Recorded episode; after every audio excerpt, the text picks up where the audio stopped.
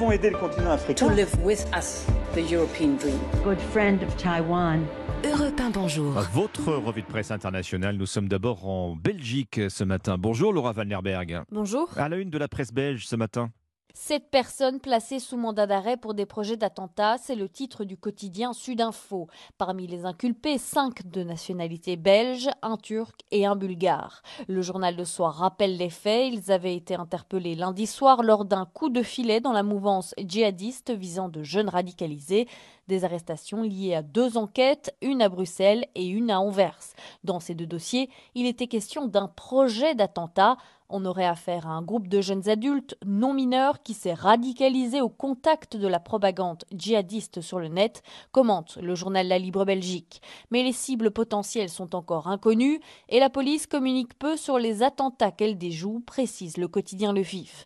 Seule certitude, les sept suspects écroués comparaîtront lundi prochain en chambre du Conseil, conclut le quotidien. Direction le Maroc avec vous, Alexandre Blanc. De quoi parlent les journaux marocains? De l'espace aérien au Sahara occidental qui se trouve au cœur de négociations menées entre Rabat et Madrid. Le quotidien L'Opinion rapporte que ces discussions entrent dans le cadre de la feuille de route signée il y a un an avec le Maroc et l'Espagne. Une partie de la presse a évoqué dans un premier temps la reprise par le Maroc du contrôle de cet espace, mais selon Média 24, les pourparlers se limitent à améliorer la coopération technique pour assurer une plus grande sécurité dans les connexions. Le site d'information Le 360 rappelle qu'après la marche verte en 1975, l'Espagne a conservé ce contrôle aérien car le Sahara est considéré par l'ONU comme un territoire non autonome, une situation qui ne changera pas même si les journaux se félicitent ici de ce qu'ils considèrent comme une nouvelle étape vers une possible reconnaissance par Madrid de la marocanité du Sahara. Nous voici enfin en Chine avec vous Sébastien Le Belzic, les gros titres de la presse chinoise. La colère de Pékin à la une de l'actualité ici en Chine et c'est une nouvelle fois la question taïwanaise qui met le feu aux poudres.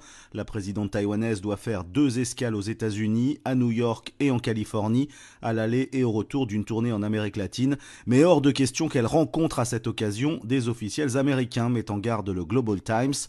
Le quotidien porte-voix du Parti communiste annonce que la Chine ripostera si Tsai Ing-wen devait rencontrer euh, le président de la Chambre des représentants, Kevin McCarthy, qui propose de la recevoir. Pour le China Daily, ce serait même un casus belli et partout dans les médias chinois, on agite le spectre d'une réponse ferme de l'armée populaire de Chine, menace réelle ou simple gesticulation. En tout cas, la presse officielle parle de provocation américaine. Merci Sébastien Le Belzic, merci à nos correspondants. 6h53, vous êtes